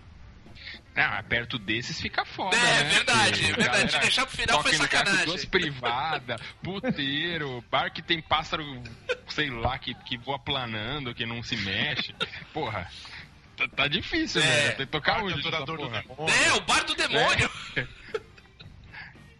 Cara, fica foda. Eu já toquei em lugar zoado pra caralho. Já toquei, já toquei em lugar legal. Esse Texas Dog mesmo que a gente falou é um boteco filha da puta fuleiro, bem zoado que tem em Santos, né? Eu lembro que a primeira vez que eu toquei lá, aí levei minha mulher e tal, aí quando a gente pediu a batata, tinha uma barata, ela não quis mais ir, não sei porquê, nos outros É, eu shows. fico imaginando Né, mas por era um- quê. é. Era o único, era o único lugar que abria as portas pra gente, pô, a barata lá, o que que dá? Não dá nada, né? E aí- Olha o é nutricionista bar- falando. Esse bar é foda porque você tinha que, pelo menos quando a gente tocou lá, a gente tinha que tocar uma música pro dono cantar. Nossa. Puta, o dono cantava zoado pra caralho, velho. E ele, ele queria. Geralmente ele tocava Born to Be Wild. A gente tocava pra ele e tal. Porque, ah, porque é uma música mais assim, arranhadona, bota os instrumentos mais alto, dá, cobre um pouco a voz e tal. Dá, dá qualquer gemido lá que vai ficar bom, né? Então. hum, Tem essa podia ser uma tática. música muito melódica, tinha que ser um negócio um pouco mais pesadinho. E aí que desse pra galera cantar junto e tal. A gente colocava essa. Então, era foda. Você tinha que ainda agradar o dono do bar, que era esse aí. Não podia xingar, não podia fumar, não podia pôr nenhuma e o bar com barata andando, com Que- caralho a Cara, quatro. que mala do inferno, não. Lá pra comprar cerveja você tinha que comprar umas fichinhas. Lá é cheio das coisas, essa porra desse bar. Nossa. Então era, era zoado. Já toquei também na Praia Grande pra cinco pessoas. e eu lembro que eu ficava puto, porque lá na casa do chapéu, andava pra caramba, tocava pra cinco pessoas. e o cara pagava em cima do número de pessoas. Caraca! Que sei lá. Três, três reais. Aí cobrava cinco, pegava dois e dava três pra banda. Aí ficou, sei lá, é, 15 reais pra banda. Nossa, Não Tipo, paga nem o ônibus, né? ah, tinha cinco nego, ia de carro. Tipo, pô, fazia o que com essa porra? É, puta, filha da puta. Mas tem um, um, um lugar legal também que, que eu toquei em Santos. Não sei se os moleques chegaram a ver, acho que não. Chamava Bar do Giro. Vocês chegaram aí nesse lugar quando eu tocava? Porra, lógico. Você lógico, foi no Bar do Giro? Claro que Você foi- Na a época você né? tocava com, com o Homem Grito na guitarra, né? Isso, esse, esse mesmo. ah, explica aí. Mano, explica o Homem Grito, por favor. Não, o Homem Grito é porque ela- ele parecia que. Tinha um maluco do pânico que era um Homem Grito, que era um maluco que conseguia colocar a mão inteira dentro da boca. Não sei se vocês lembram desse cara. Caralho! bota, depois você bota lá no post você bota uma foto do Homem Grito. Tá bom. Aí eu falo, eles cismaram, pior que parecia mesmo. Parecia pra caralho. Homem Grito. Bota os vídeos do Homem Grito. Ai, meu Deus. Mano, e essa porra desse bar do giro, filha da puta, ele tinha um palco, que, sério, é, o palco era 1 por 80, assim, o tamanho do palco. 1 metro por 80 centímetros. Nossa, Era, era o tamanho de uma mesa, assim, uma mesa pequena, numa mesa. E esse era o palco. caralho. Aí a banda, a banda tinha quatro pessoas. Tinha um baterista que insistia em querer tocar com bateria, e o de teclado, o guitarra e o vocalista, né? Uhum. E aí, puta, a gente tentava se apertar dentro do palco até que, tipo, o guitarrista desistiu, o vocalista também, eles cantavam, tipo, é, em pé. Sabe quando você, você só apoia a, a ponta da bunda assim na mesa, numa mesa e fica apoiado? Sei, eles sei. apoiavam a ponta do palco e ficava tocando, e a gente lá, eu dividia o palco com o baterista, que conseguia colocar só um bumbo, uma caixa e um prato, né? E o meu teclado ficava metade pra fora do palco, assim, eu ficava só com uma beiradinha, ele meio torto, enviesado ali em cima Caraca, velho.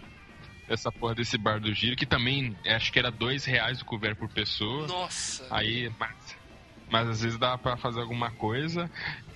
E, ah, e um dos que, dos que assim, que apesar de ser zoado, foi, teve bastante gente, foi quando eu toquei no Anime Fest, Olha né? Lá nessas festas. Aí tinha mais de duas mil pessoas, assim, Aí é legal, era- é legal. Muito, muita, É, muito cara. cara com cosplay de mangá.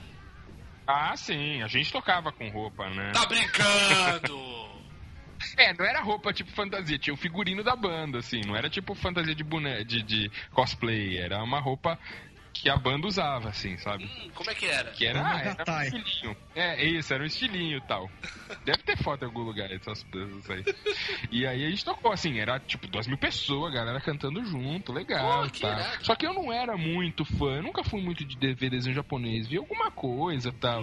Eu tocava mais porque eu conhecia os caras e gostava, mas pela zoeira, assim, né? Entendi. No fundo, no fundo, cara, é, eu era.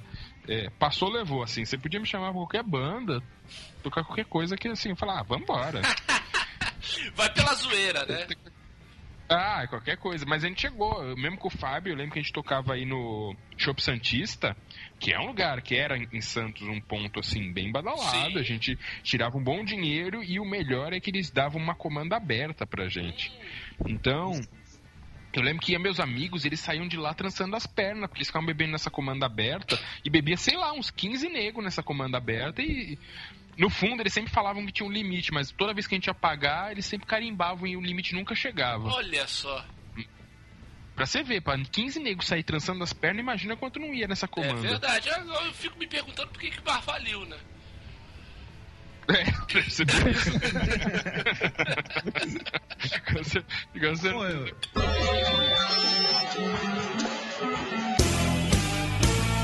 Cara, a primeira vez que eu toquei com isso já era o Surra, no Rio de Janeiro, faz uns, sei lá, quatro anos isso.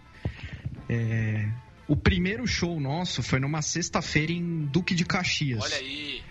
Eu não sei se alguém já foi pra Duque de Caxias. Grande Rio, assim, né? Tipo, Baixada. Então, Baixada Fluminense. Já é Baixada assim, Fluminense, é é- verdade. O que de Caxias já é Baixada. é.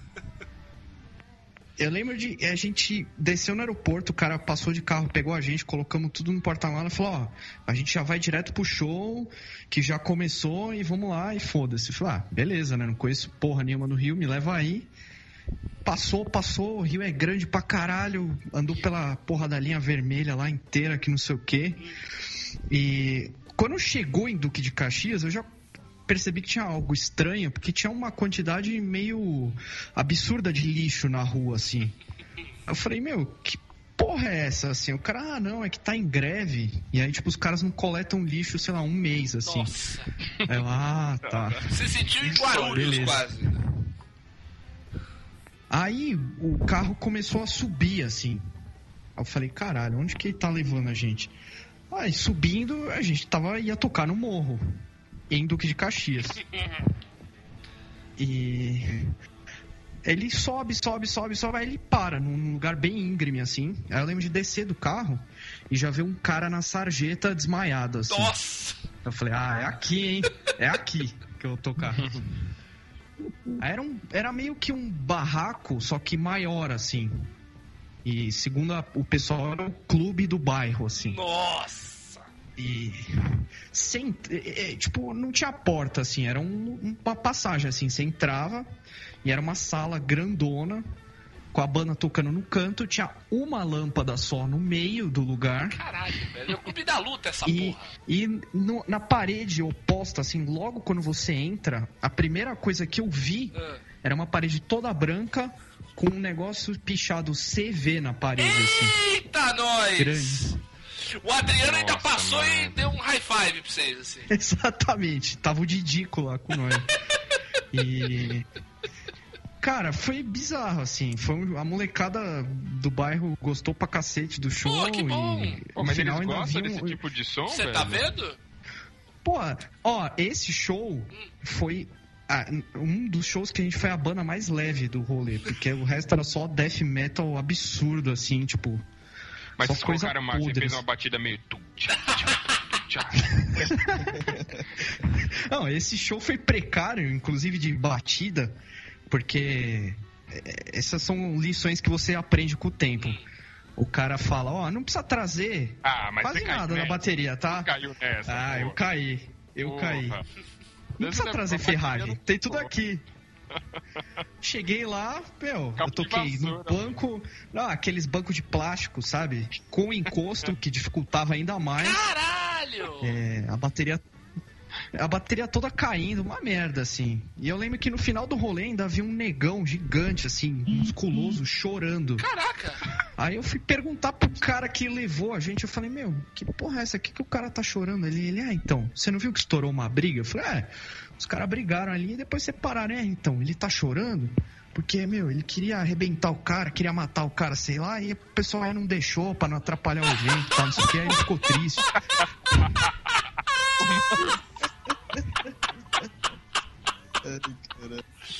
Enfim, foi esse o rolê, assim. Puta merda! Caralho.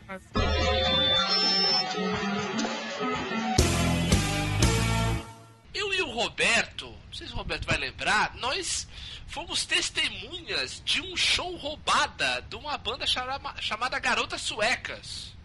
É que assim, não, não- foi engraçado. Não acho que não chega a ser roubado. Não, né? não é uma roubada. O cara tá fazendo show, levanta um senhor de mais ou menos uns 75 anos. Vamos contextualizar, vamos contextualizar. O show era na comedoria do Sesc. É, Comedoria. No né? bar no do bar do Sesc. Agora tem esse nome de comedoria do é, Sesc. virou comedoria Então, depois no desse bar show. Do Sesc, bar do Sesc é o seguinte: velhinho entra lá com dois reais.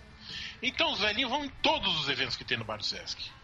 E aí isso inclui o show das garotas suecas. Que era uma banda indie. Aí- Continua aí, Diogo. Não, então, foi isso. Estávamos lá no show. O show tava legal tal. Daí, o- o- é, observamos um movimento, né? Um pouco mais atrás, onde estavam o pessoal sentado, né? E, pô, estava num show de rock, né? Todo mundo de pé, né? Tava, o pessoal tava meio achando ruim da- de tanta gente de pé. Daí levanta o senhor de 75 anos, dá a volta entre todos os presentes e para na frente do vocalista. Até porque o, o palco do Bar do Sesc ele tem um palmo de altura, né? É um palco É baixinho. muito baixo. E o. o... Não, não contente com isso, o filho deste senhor, que devia ter uns 50 anos, puxa o vocalista pelo braço. Tipo, mandando ele, ele, ele, ele falar pra galera sentar. É, Que, que rolê. é, então. Coisas assim, mas de- o bom é que depois não. Não, não aconteceu isso, o pessoal continuou de pé e daí os. Os, os, Os velhinhos foram, embora. embora achando aquilo um absurdo, reclamando com Deus e o mundo. E eu não sei porquê, daquele dia em diante não teve mais show no Bar do Sesc. Eu, eu organizei um festival na faculdade, cara. Ó, agora você vai contar. Naquela época que eu não fazia mais parte da faculdade, Uhum. Esses, te- Aí esses tempos que não voltam mais. aí o pessoal do DA foi organizar um. Queria, tava organizando um show lá, um festivalzinho. Aí. Aí tocou a banda do. Foi a banda do Davi? Tocou a banda do Davi ainda. Talvez se bobear foi o último show da banda do Davi. Não, foi a banda do Davi. Young Sick Losers. É o, é o Young Sick Losers. Banda, é, tocou umas 4, 5 bandas e o público era umas 4, 5 bandas. E mais nós que, que organizávamos o festival e mais nossos amigos. Aí tinha, tinha, tinha uns camaradas, uns, uns caras que eu sou, tenho contato com eles até hoje de uma outra banda. Que eu assim, porra, cara, foi mal. Ele, ah, pô, divertido, divertido. Os caras foram gente boa. Ah, mas, Nossa, foi é, horrível. ah, mas faz parte, é bom assim. Pacote, você aí que já tocou até onde o, onde o demônio. Onde o demônio habitava. Tem história de Cara. roubada, cara? Tem várias. Nossa, só o que tem. Tem várias. Tem- eu tenho uma roubada sequência, na verdade. É um, é um combo roubado. Manda aí. Que é sensacional. Que a gente foi tocar uma vez na Bahia, né? Em Salvador. Sorria, você E- está na Bahia. É, foi quase isso. Pensa, né? Foram quatro dias de viagem de carro, né? Pra chegar lá. Nossa, você foi Aí de carro, tocar, cara. Foi de carro.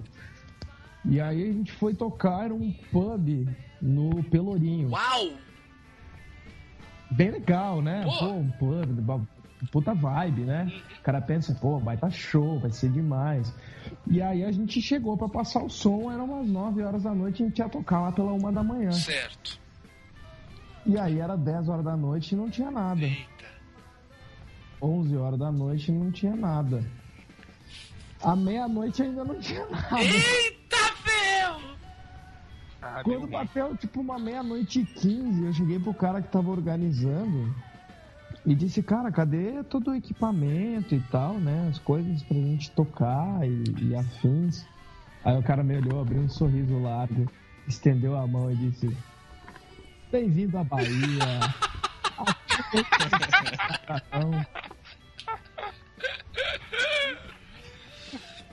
Enfim, a gente tocou às duas Simpático. e meia da manhã.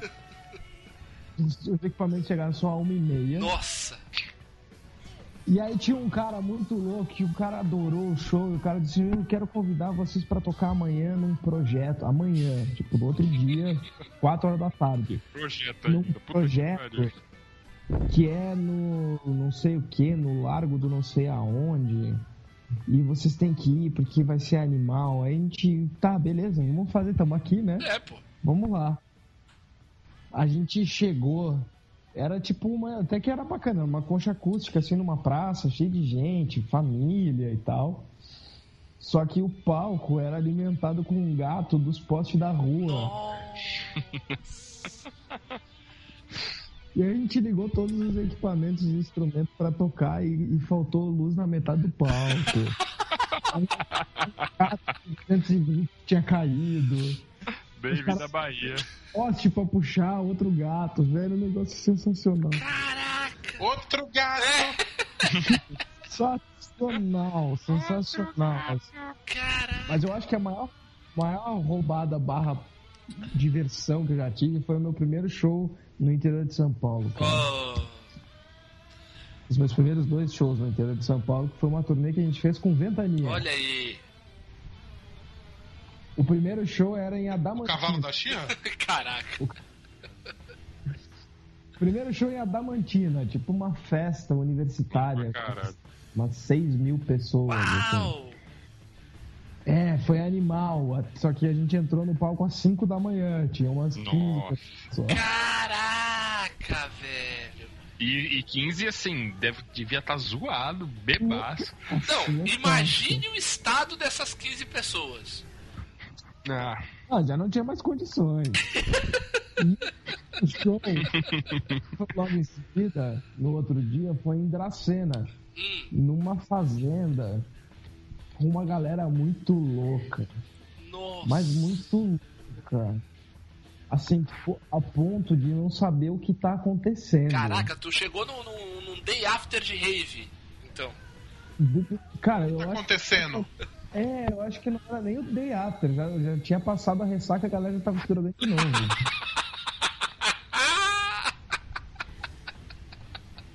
E não tinha palco, era tipo na grama, assim, tocava na grama, galera no chão. Um negócio fenomenal. Caraca, bicho.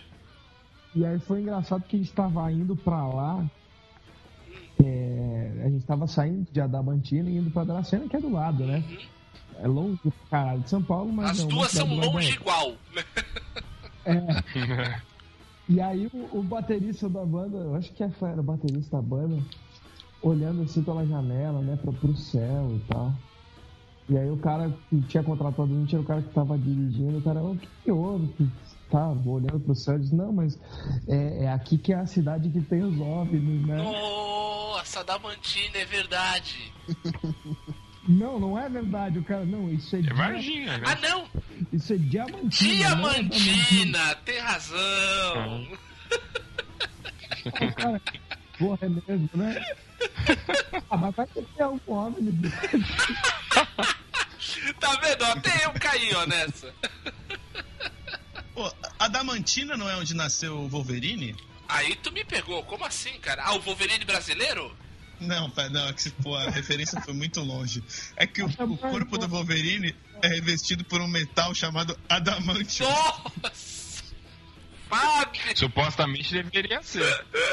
Ah, Mas é, Cara, mas eu lembrei de uma última, rápido. Não, vai tranquilo, papai. última. Eu uma vez, cara, fui tocar em Mossoró. Opa, aí sim. Mossoró é uma cidade longe de Natal e quente pra caralho, Sim, né? sim, mas é, é, acho que é a segunda cidade do, do, do estado ali, né? Do Rio Grande do Norte. Cara, e foi assim, imagina. Eu, a gente chegou em Mossoró. A primeira visão que a gente teve de Mossoró foi o famoso cara que fica andando de moto vestido de Homem-Aranha. Tudo errado. Ai, é muito bom. Ah. Chega na cidade e pensa, essa noite vai ser muito louca. essa noite vai ser muito louca. Era o festival, o Festival do Sol. Nossa! E Mossoró também é famosamente conhecida pelos irmãos gêmeos muito loucos do YouTube. Sim, o Diego e o Diogo. E eles estavam no show. Nossa! Inclusive, tem foto no meu Facebook com ele. Ah, por favor, vou precisar botar essa foto no post. Preciso achar isso. Cara, a- eu lembro claramente de começar a, a rir muito sozinho. Nossa, cara. Mas ri muito. E aí o cara olhou pra mim, um dos caras da casa olhou pra mim e disse: Tu já viu esse vídeo, né? Eu disse: Já.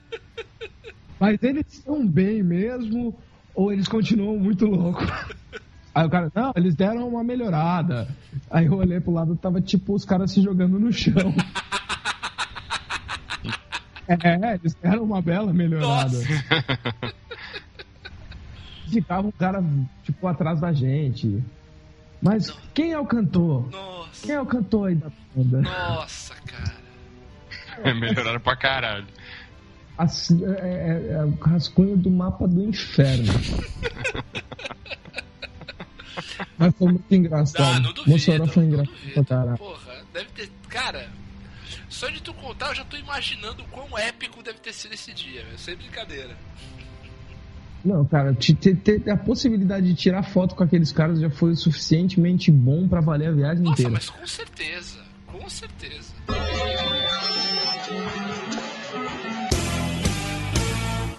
Fábio, você tem história de roubada, meu querido? Pô, tocou no puteiro, mano. Porra. Sem saber! Porra. Meu, mas ó, a roubada, a grande roubada musical, né, que eu. Posso dizer que eu vivi, mas eu não vivi tão intens- intensamente quanto os meus colegas, né? Foi o seguinte, meu. Eu, assim, eu- meus amigos que sabem a história, por favor, não revelem nomes aqui por. pra Razões, preservar a né? Né? identidade dos envolvidos. É verdade. É o seguinte, meu, eu sempre fui um cara muito cismado com pedófilo. Ainda bem, né? Hoje em dia que eu já tenho. Hoje em dia que eu já tenho barba, eu, É, eu tô mais é tranquilo, mas até pouco eu tempo sempre fui atrás. cismado com pedófilo. Hoje em dia que eu tô com barba, eu tô mais tranquilo, mas até pouco tempo atrás, toda noite eu olhava embaixo da cama pra ver se não tinha nenhum pedófilo lá. E, Caralho. Meu e Deus. isso aí, Querendo meu. te dar banho, né? Caralho. Porra, olha só que coincidência. Olha só que coincidência. Co- Quem procura acha, não é? É. Aquela história do abismo, né, meu? Eu sempre fui tão cismado com um pedófilo que em 2005 Olha. passava a novela América na televisão. E na novela América tinha um pedófilo, um predador virtual chamado Bill. É verdade. Ele conversava com um menino pela internet e ele falava assim: Ah, você quer vir na minha casa jogar videogame, comer doces e brincar o dia inteiro? E o menino, ah, eu quero, enfim. E desenrolava dessa maneira. E eu vi esse bagulho e falava: caralho, que coisa pesada, né? Isso aí, será que existe, meu? Deve existir. Aí, meu, eu fiz o meu primeiro show e aí apareceu um cara adicionando todos nós no MSN na época. E esse cara falava assim: pô, vocês têm um visual bacana, Olha. vocês. Vocês é, todos já têm o cabelo compridinho. Pô, eu sou um cara experiente da música, eu posso dar várias dicas pra vocês e tal. O cara com um papo bem estranho assim. Bota estranho nisso, né? E. Muito estranho, é. E assim, ele falou: Ah, você é o que toca baixo? Aí eu falei: É, eu toco baixo. Ele, ah, e não toca mais nada? Tipo, entendeu? E aí ele tinha uns papos muito estranhos, só que, meu, eu já era cabreiro, né, meu, com esse bagulho. E o resto da molecada da banda, não. Eles eram os caras, tipo, que achava que isso não existia, entendeu? Ah, normal, normal. Enfim, eu sei que assim, deu uns três dias, a banda inteira foi dormir na casa do cara. Eita. Porque o cara falou que tinha instrumento lá, que ele ia fazer foto da galera fantasiada de Aerosmith, que ele tinha jaqueta, lá os bagulho. E, meu, e ele ia usando vários argumentos de pedófilo, assim, e ele ia conseguindo coisas dos moleques. Eu ficava revoltado, entendeu? Ele falava assim: ah, liga a webcam aí, mostra o seu, mostra o meu. Tipo, Caraca, velho. Isso- horror. juro, juro, isso. Esse negócio foi desenrolando assim, tipo, E você tinha o quê? Uns che- 14 anos, né? é, 14 e 15 era a nossa faixa de idade. Nossa senhora, cara. E é horrível. E o cara, ele, meu, ele conseguiu várias, vários, várias casquinhas, né, da molecada. É, tipo, levava os caras pra dormir com ele, dava porra e dava banho depois, entendeu? Caraca. É, Nossa. coisas assim, tipo, isso foi me dando até uma, uma deprê na época, assim, um bode. Eu fui largando a molecada também. E aí, pô, a gente tirava um sarro, assim, sobre esse cara, né? Esse personagem de Santos. O... E aí, anos depois, eu nem lembrava mais disso. Quando eu fui dar aula de baixo numa escola aqui, é, uma menina que ela tinha, foi minha aluna, ela tinha uns 13, 14 anos, e ela falou assim para mim, pô, é, tem um cara mais velho que apareceu lá no rolê com a gente. Caraca, velho. E aí eu falei, caralho, não é possível. E aí quando ela começou a contar, era o mesmo cara. Então, tipo, o cara apareceu numa nova cena rock, tipo, dos coloridos, tipo, a época do Restart, sim, sabe? Sim, é, é, meio que mudou Coisa o assim. público, né? Mudou o público dele. Exatamente, mas re- ele renovou a molecadinha 10 anos depois Cara, horror, e ela começou a me contar as histórias e eram as mesmas coisas. Era tipo, levava pra casa dele, dava bebida, enfim, pra dar banho depois. Coisas assim. Aí, porra, eu, como sempre fui meio com medo desses bagulho, nunca, ele nunca tirou nada de mim, entendeu? É, você tava com o Mas, radar mais, pô- mais ligado, né? Mais ligado, é, mas pô, isso foi um negócio que me surpreendeu, assim, porque a gente sempre pensa, pô, eu vou colocar meu filho numa escolinha pra aprender um instrumento, né? Cara, Até, até tipo, nesses meios tem uns caras desses filhos da puta que se não, envolvem. é terrível, é terrível. Tem, cara, tem em todo meio. Você é, vai encontrar cara com essa má intenção no meio da música, você vai encontrar cara assim no meio do esporte, é, no, no meio da arte, do, do, do- vai, o, é, cara que é, é, diretor de teatro, que eu conheço também umas figurinhas boas aí também do, do teatro. Porque eu não, eu não fui. Eu não fui músico, mas eu já fui ator. E, então tem um, Não passei também por isso, mas tem uma galera também de teatro que é uma graça também. Sim. Entendeu? É, é, é bem, bem complicado, cara. Foda.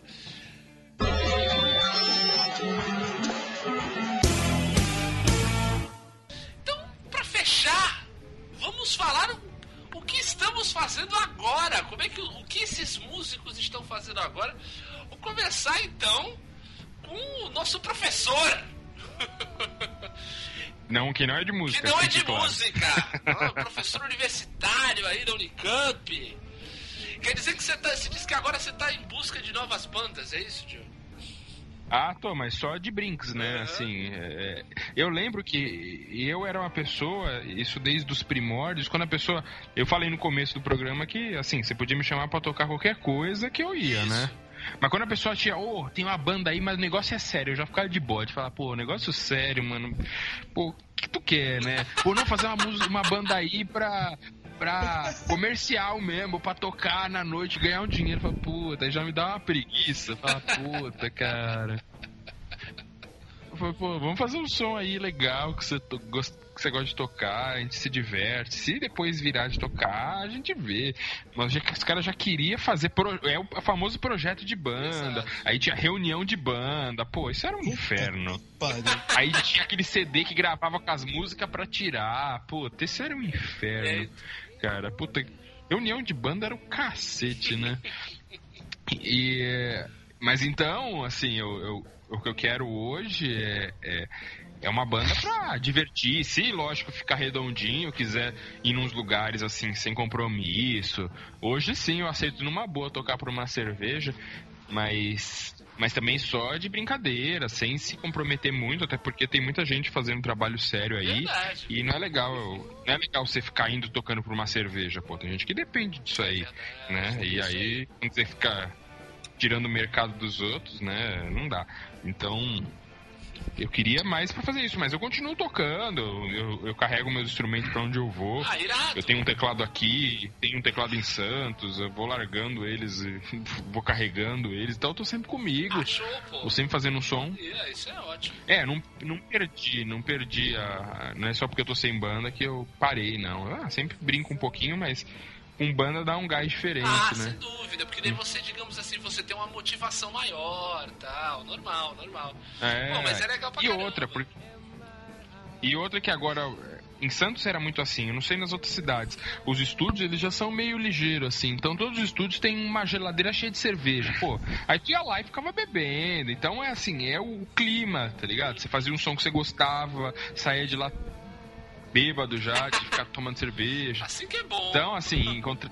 É, encontrar com os amigos. Então, na verdade, era, é mais isso que eu busco, assim, que eu acho legal, né? Essa coisa do clima da música, de, de tocar o que você gosta, fazer o que você gosta sem muito compromisso, fazer um som diferente aí Pô, e tal. foda. Mas eu tô nessas. Foda demais.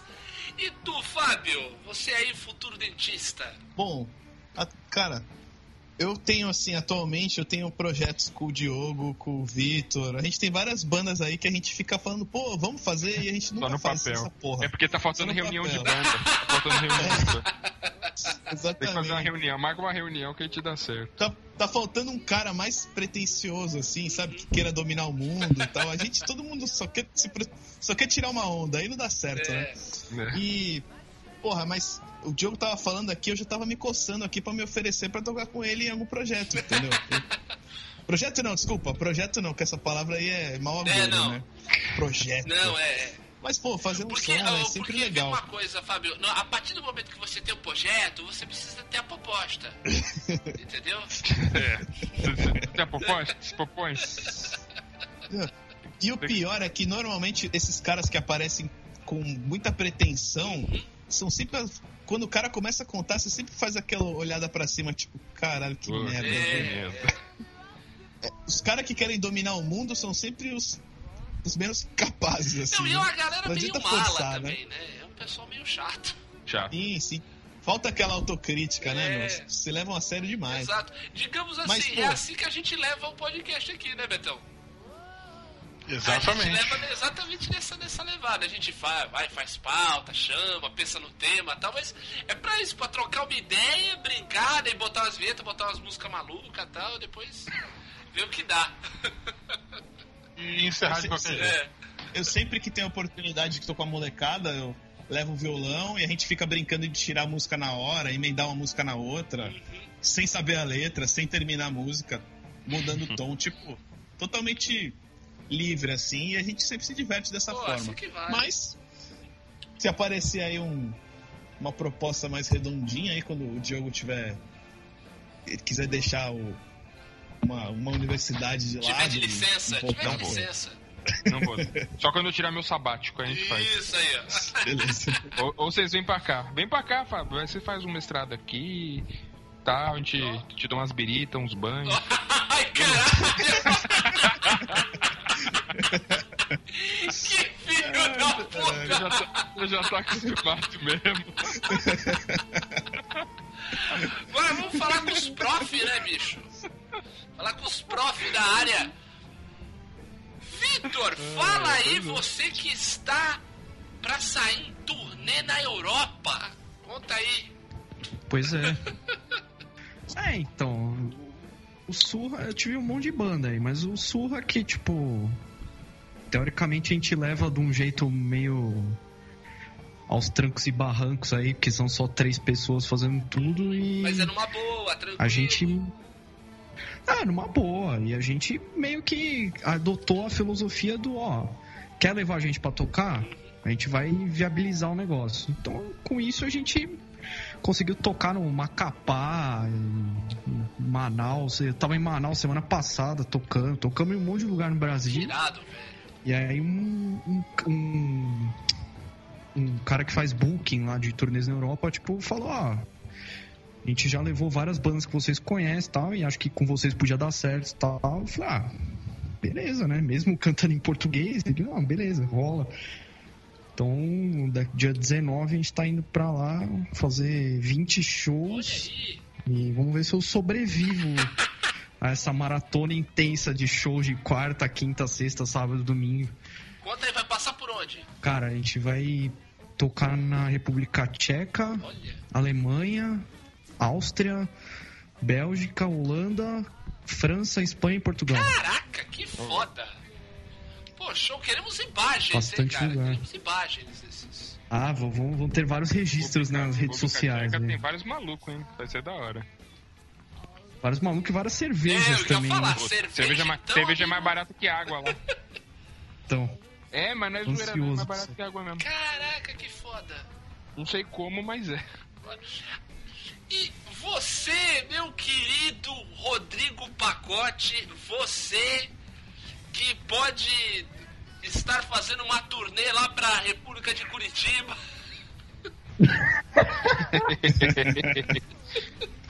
Não, englobe fora dessa banda. A banda podre. A vagabanda. É, Vagabanda, essa banda. Vagaband is over.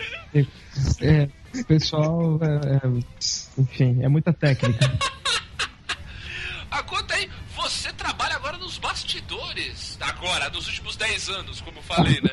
Você nos últimos 10 anos trabalha nos bastidores, você produz. É, eu quero chegar naquele nível que, no- que é o, o- maravilhoso nível do produtor musical, né? É, todo grande produtor musical tem uma banda, tipo, produz bandas foda. Sim. E aí ele tem a banda dele, que é uma merda, mas ele faz turnê no mundo inteiro pra tocar pra 20 pessoas. Eu acho genial isso. Ah, é Eu legal. acho sensacional. Tem o. Como é que é o nome do cara que fez a produção do, do Nirvana, do disco do Nirvana, que tem uma banda maravilhosa? O Jack Sherlock. Elvis. Não, que tem o Sherlock. Ah, tá. Ah, Não é, tá. o, não é o Melvins? Não sei, não lembro o nome dele. Ai, O produtor do Nirvana eu só lembro do Jack Endina. Eu sei que eles foram fazer um show em Porto Alegre pra, tipo, 15 pessoas, assim. Olha só. Steve Albini. Steve Albini. É, e, e o show foi parado no meio pela polícia. Caraca! Caralho, tudo errado. Foi a coisa mais escrota do mundo, assim. E, e esse é o meu objetivo de vida agora. É, é ter uma banda foda que todo mundo acha muito ruim e que só 15 pessoas vão no show, mas que toca o mundo inteiro. Olha só, você quer ter uma banda para raros, é isso, pacote? É, aquele, aquele negócio que daqui a 100 anos alguém vai ouvir e nossa, isso aqui não teve o, o merecido sabor da vitória, agora vai, vai virar um clássico. Pacote, eu vou, eu sinto que eu acho que você já está nisso, que chama Luzerlândia. Daqui a alguns 30 anos, as pessoas vão ouvir esse podcast e falar: Este podcast não teve o sabor da vitória. Não, mas é que 30 anos é pouco, ainda vou estar vivo. Eu não.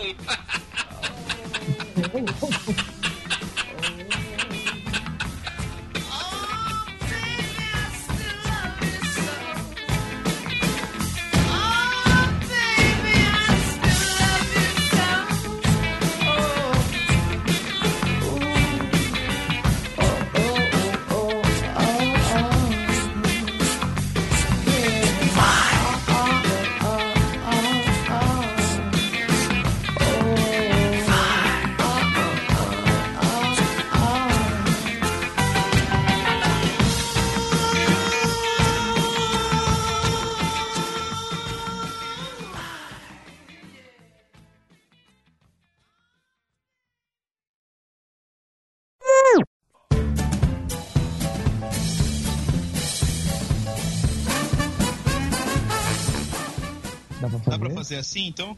Dá, tranquilo. Dá pra Tá bom. mim, então? Não, aí, aí, aí você já tá pedindo um pouco demais. Vou buscar, Vou buscar um... uma, uma Itubaína retrô. Caraca, mas vai peidar a gravação inteira, hein? Bom, pegarei a minha cerveja. Gourmet. E tu, Vitor? Vai no seco? Tô só tomando no cu mesmo.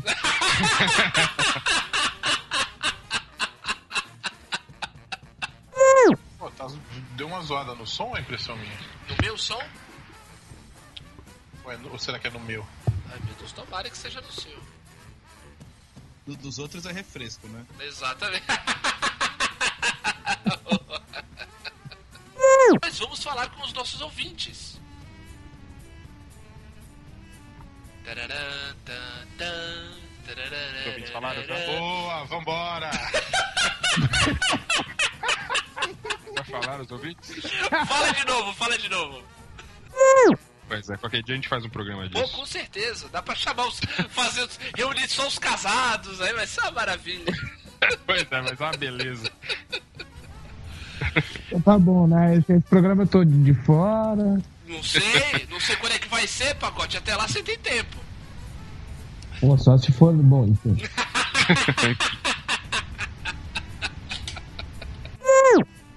jogo. Melhor que, melhor que um programa desse, só mijar com um cara cagando do lado. Cara, é, é, é, é ruim a situação, entendeu? Cara, isso, isso é aquela, aquela bagulho lá do Jack Bauer, né? Uma impossible situation. Fábio, quer falar? Eu fiquei, eu fiquei com uma curiosidade, o, pacote. O, o seu pênis ficava na linha dos olhos do cara, assim? Tipo, Eu tô, eu tô indo, tá, gente? Deu, deu, deu pra ti, baixo. Fábio, é meu objetivo de vida agora. Eu vou te levar nesse bar. vamos, Eu- vamos, partiu. eu vou te partiu. levar nesse Hashtag bar. partiu.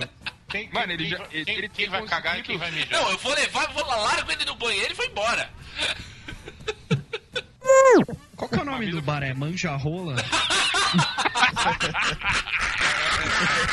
É com, é com, é com apóstrofo, é, assim, é, é, é- é manja rolas. É, Puta que pariu. Aí a galera no fim de semana fala, vamos lá no manja.